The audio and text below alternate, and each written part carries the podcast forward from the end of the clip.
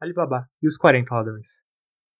Numa distante cidade do Oriente, vivia um homem bom e justo, chamado Alibaba. Alibaba era muito pobre. Morava numa tenda entre um vasto deserto e um grande oásis. Para sustentar a mulher, Samira, e os quatro filhos, Alibaba oferecia seus serviços às caravanas de mercadores que passavam por ali. Estava sempre pronto para cuidar dos camelos, lavá-los, escová-los e dar-lhe água e alimento. Os ricos comerciantes já conheciam Alibaba e gostavam muito de seu serviço. Ele sempre cobrava o preço justo pelo trabalho. Porém, muitas vezes, os mercadores davam-lhe mais, pois sabiam que viviam dificuldades. Aqui estão as dez moedas de pratas para você, Alibaba. E obrigado por ter cuidado muito bem dos meus camelos. Mas, senhor, são só cinco moedas que costumo cobrar. Sim, eu sei, meu bom homem, mas quero gratificá-lo. Obrigado, patrão. Agradeço em nome dos meus filhos. Samira, em casa, também trabalhava muito. Além de cuidar dos filhos e das tarefas do lar, remendava a tenda, que já era velha, e cuidava de uma horta, plantando tudo o que podia, preocupado em economizar. Veja, Samira, veja a mulher. Hoje os homens da caravana foram generosos Deram-lhe dez moedas. Graças a lá. Agora poderemos comprar uma túnica nova para Ben e outra para o Nar. Eles têm passado frio. Sim, Samira. Amanhã mesmo vou fazer isso. A caravana vai embora ainda hoje. E até mês que vem não terei mais trabalho. Era difícil a vida de Alibaba.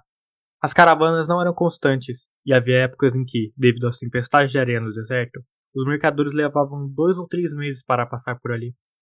Para que sua mulher e seus filhos não passassem necessidades, Alibaba procurava fazer outros trabalhos. Com eles garantia pelo menos a compra de um leite, pão, azeite e alguma carne.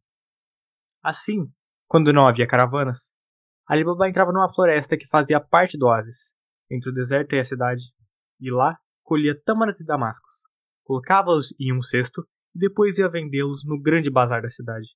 Que bom! Hoje conseguir apanhar meio cesto de frutas mas já é tarde. Não consigo mais enxergar. Amanhã mando meu filho no ar e vendê-las na cidade, e volto aqui para pegar mais. Vou ver se encho os dois cestos. No dia seguinte, bem cedinho, lá se foi Alibaba com seus cestos vazios, disposto a enchê-los de tâmaras e damascos. Estava no alto de uma tamareira, quando ouviu um rumoroso tropel de cavalos. Muito estranho esse barulho de pata de cavalo. Sempre vejo passarem camelos por aqui. O ruído, cada vez mais forte, indicava que os cavaleiros estavam se aproximando. Alibaba continuava curioso. Que será que vem chegando? Parecem muitos. E para onde será que vão? Entrar no deserto a cavalo é impossível. Esses animais não aguentariam com o calor. Não demorou muito. Alibaba avistou os cavaleiros. Eram de fato muitos do alto da tamareira, o bom homem contou exatamente quarenta. Puxa, eles parecem estar com pressa. E estão bem carregados. Todos os cavalos levam arcas, cofres e sacos. Devem ser mercadores da cidade. Bem, vou tratar do meu trabalho, pois o dia passa depressa. Mais ou menos uma hora depois, os homens voltaram com seus cavalos ruidosos.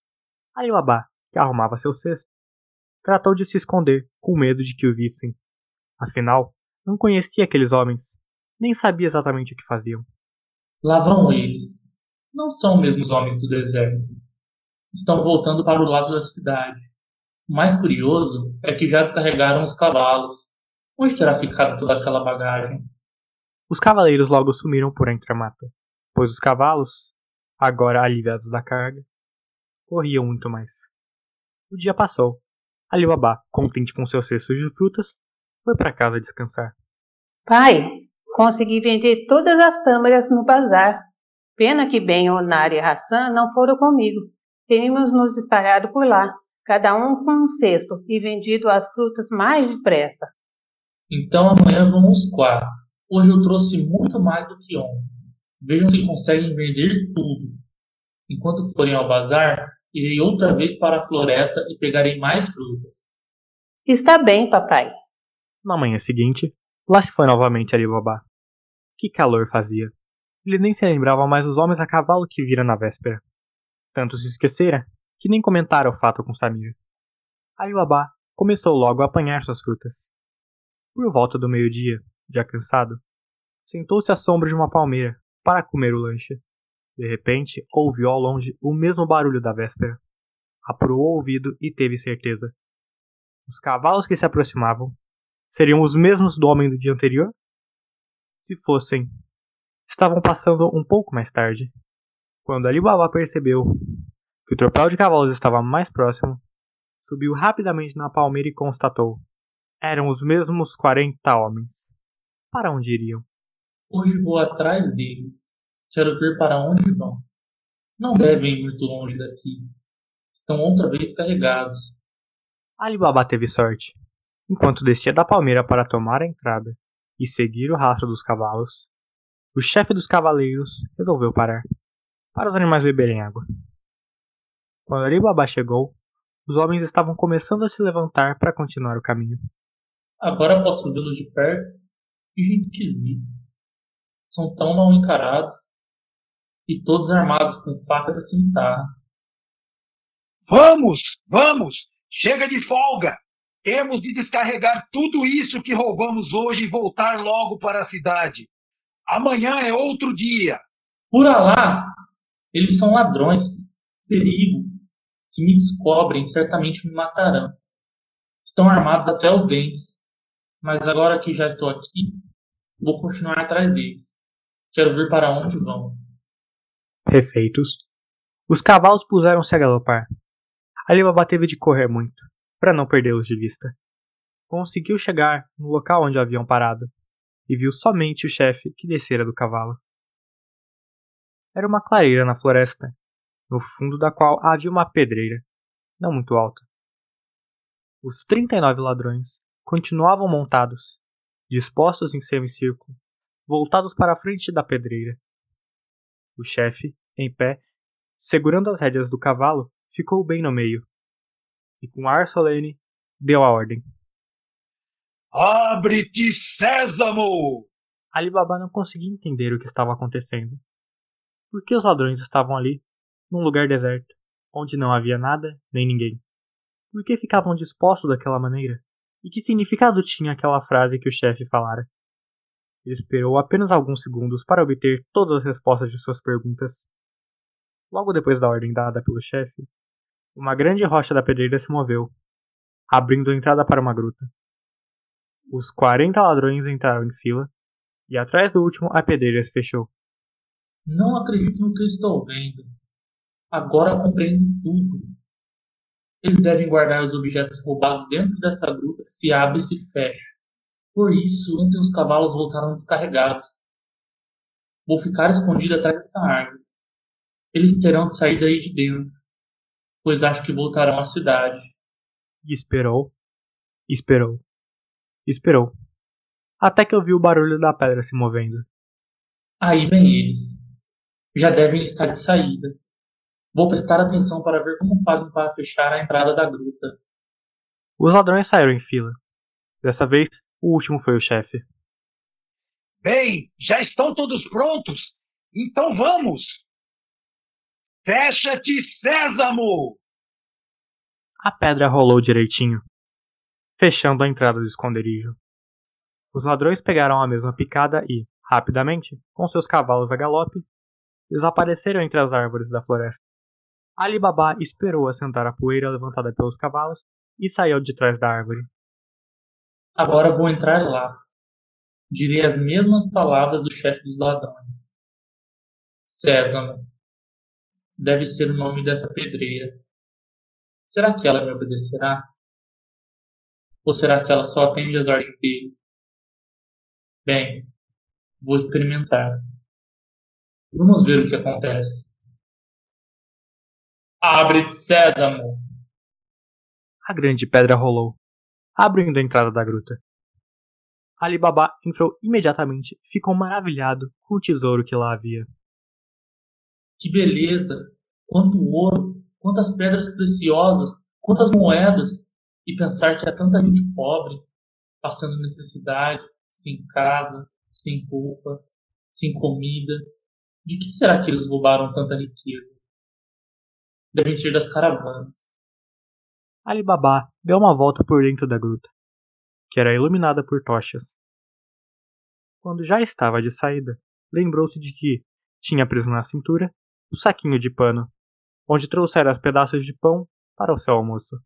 E se eu levasse alguma dessas moedas de ouro em meu saquinho? Acho que os ladrões nem perceberiam. Eles têm tanto. Mas isso seria um roubo. E eu seria um ladrão roubando ladrões. Depois, pensando na vida difícil de sua mulher e de seus filhos, encheu seu saquinho com pesadas moedas de ouro e foi-se embora. Na saída, repetiu as palavras mágicas. Fecha-te, sésamo! Alibaba voltou ao lugar onde estivera colhendo frutas. Pegou os cestos e foi para casa. No caminho pensava nas moedas. O que iria fazer com elas? Poderia guardá-las? Quando nada possuía, não tinha medo de ser roubado. Agora, de posse das moedas, já começava a temer os assaltantes. Acho que vou conversar com meu irmão, Ali Mansur. Ele é rico. Saberá me dizer o que posso fazer com as moedas. Ali Mansur, o único irmão de Ali Baba, era um rico comerciante de tapetes. Sua loja era a maior e a melhor da cidade. Mas Ali Mansur era um homem mesquinho e ambicioso. Quanto mais tinha, mais queria. E nunca ajudava o pobre irmão nem seus filhos. Ali Baba chegou em casa, jantou e disse a Samira que iria visitar o irmão. Ao ouvir sobre a gruta que se abrira, Ali Mansur pensou que o irmão estivesse brincando. Depois, como Ali Baba insistisse, começou a achar que estava com febre. Só acreditou em tudo o que o seu irmão havia lhe dito quando mostrou-lhe o saquinho de moedas de ouro.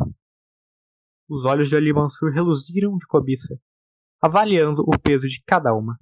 Ali Baba, diga-me exatamente onde é esse lugar, o que se deve dizer para abrir e fechar a porta. Amanhã vou até lá. Não, Mansur, não vá. É perigoso. Os ladrões podem aparecer a qualquer momento. Nunca mais ponho meus pés naquele lugar horrível. Já estou arrependido por ter tirado essas moedas. Dinheiro que não vem do trabalho não é honesto. Deixe de ser boba, Alibaba. Se não quiser as moedas, deixa-as comigo. Sei muito bem como e onde usá-las. Alibaba foi para casa. Naquela noite não conseguiu dormir. Tamanha era sua preocupação. O que aconteceu, Alibaba? Por que está tão nervoso? O bom homem contou tudo à mulher, inclusive a conversa que tivera com o irmão. Samir então lhe respondeu: Ora, meu marido, você não seria desonesto pegando um pouquinho daquela fortuna? Ladrão que rouba ladrão tem cem anos de perdão. Na manhã seguinte, bem cedo, Ali Mansur saiu de sua rica casa com dez mulas e vinte cestos e tomou o caminho da pedreira. Lá chegando, ordenou que a gruta se abrisse e entrou. Que maravilha! Vou encher os vinte cestos com joias, ouro, pedras e moedas. Amanhã virei buscar mais. Como Ali Mansur estava sozinho, demorou muito para carregar as mulas. Demorou tanto que os ladrões chegaram e. Fomos descobertos! A porta de Sésamo está aberta! Saquem as espadas! E eles não perdoaram o ambicioso homem, que foi morto com vários golpes. Os ladrões descarregaram seus cavalos, mas, como era tarde, nem retiraram os cestos dos lombos das mulas de Ali Mansur trancando-as dentro da pedreneira. Quando anoiteceu, a cunhada de Ali Baba foi à casa dele. Estava muito preocupada com o marido, que saíra cedo e ainda não voltara. Amanhã vou procurá-lo, Salima. Não se preocupe. No dia seguinte, Ali Baba nem levou seus cestos para colher tâmaras e damascos. Foi diretamente procurar o irmão em Sésamo, pois Mansur nunca jogaria fora a uma oportunidade de ficar ainda mais rico. Abre-te, Sésamo! Dentro da pedreira, o bom homem chorou ao encontrar seu irmão morto, todo ensanguentado. Vendo as mulas carregadas de riquezas, Alibaba logo percebeu o que havia acontecido. Arrastou o corpo do irmão para fora, enterrou-o na floresta e voltou a Sésamo para pegar suas mulas e entregá-las a Salima. Estava começando a aliviá-las dos cestos cheios de riquezas quando lembrou das palavras de sua mulher. Ladrão que rouba ladrão tem cem anos de perdão. Sou tão pobre, nem casa tenho. Meus filhos e minha mulher não têm roupas para se agasalhar. Há dias em que não temos nem o que comer. Acho que Allah me perdoaria se eu levasse apenas dois desses cestos que meu irmão encheu. Assim pensando, Ali Baba saiu de Sésamo em dez mulas, dezoito cestos vazios e dois cheios. À tarde, quando os ladrões voltaram à pedreira, perceberam tudo. Alguém mais conhece nosso segredo, companheiros? Estiveram aqui e levaram um homem morto, as mulas e ainda pegaram algumas de nossas joias e moedas. Pois a partir de hoje fiquem de olho. Quero vingança. Logo vamos notar se alguém ficou rico de uma hora para outra. É muito fácil identificar os novos ricos. Um mês depois, Ali Baba comprou uma casa na cidade, dois belos cavalos, pôs os filhos na escola e adquiriu móveis, roupas e utensílios novos. Em sua casa não faltava comida, e uma vez por semana distribuía pão e leite para os pobres. Um dos ladrões, encarregado de fiscalizar a vida dos moradores daquele lado da cidade, percebeu a generosidade de Alibaba e perguntou a um vizinho: De onde veio esse homem tão bom? Hum, chama-se Alibaba. Era um pobre coitado que cuidava dos caminhos das caravanas e vendia as frutas no bazar.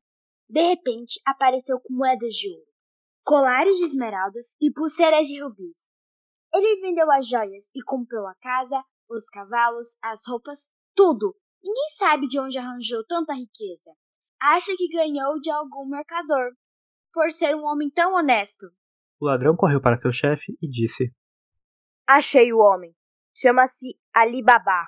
Agora o senhor poderá se vingar.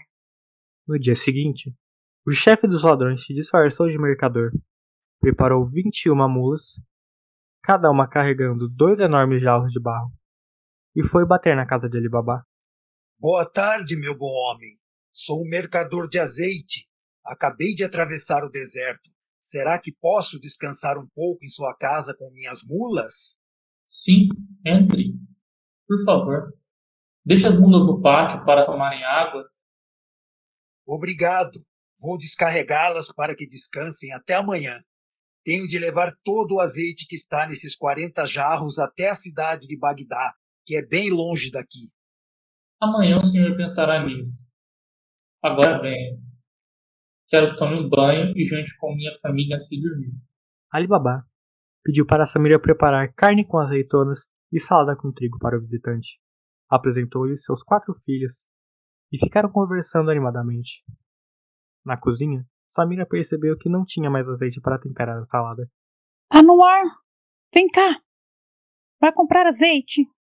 Mas mãe, agora é tarde. Já está tudo fechado por lá. Por lá. E o que vou fazer? Com que vou temperar a salada para o mercador? Ora, mãe, ele não está carregando azeite naqueles jarros enormes? Pois é muito fácil. Desça até o pátio e pegue um pouquinho. Bem, não há outro jeito. É o que vou fazer. Samira desceu até o pátio de sua casa. As mulas estavam todas recolhidas no estábulo. Os quarenta jarros permaneciam no meio da área, iluminados por uma grande lua cheia. Ao chegar perto deles, Samira ficou estupefada. Umas boas-vindas de dentro de um dos jarros perguntou: Já está na hora de matarmos Ali Baba e sua família? Samira não sabia o que fazer. Se se afastasse bruscamente, poderia levantar suspeitas. Chegou tão perto do outro jarro, esperando uma nova pergunta, mas nada. Tudo ficou em silêncio. O segundo jarro estava mesmo cheio de azeite. Então a conclusão de Samira foi rápida. Ela sabia que os ladrões de Sésamo eram 40. Ora, em 39 daqueles 40 jarros enormes haviam homens escondidos e apenas um deles continha um azeite. E o visitante que estava dentro de sua casa, sem dúvida, era o chefe dos ladrões. Ele trouxera o azeite em um dos jarros, porque se alguém lhe pedisse, ele poderia provar que era um mercador. Samira saiu de casa na mesma hora e foi chamar os guardas do palácio de Sultão, que não ficava muito longe dali. Depois, Voltou depressa para casa, foi à cozinha e preparou um sonífero perfumado à base de ervas do oásis. Em seguida, desceu novamente para o pátio e despejou um pouquinho do sonífero em cada um dos 39 jarros. Quando terminou, viu que os guardas já haviam chegado. Mandou-os entrar e ficar aguardando do lado de fora da sala, onde Ali Baba conversava com o chefe dos ladrões. Esperou alguns minutos e, ao ter certeza de que todos os ladrões dormiram profundamente dentro de seus jarros, entrou na sala e disse: Ali Baba, tenha cuidado! Este é o chefe dos ladrões de Sésamo. Mas, mas, mas. Sim, sou eu! Agora vocês vão morrer! Neste momento, os guardas entraram na sala, desarmaram e prenderam o homem. Enquanto descia, já preso, o chefe dos ladrões viu todos seus companheiros amarrados e amontoados no chão, dormindo que dava gosto. Alibaba e Samira foram ao palácio de Sultão e contaram sua nova história para Sésamo, pedindo a ele que distribuísse aquela riqueza aos pobres da cidade. O sultão concordou com o casal, mas fez questão de dar a Alibaba um terço de tudo o que havia na pedreira. Assim, graças à bondade de Alibaba e à inteligência de Samira, nunca mais houve pobres naquela cidade.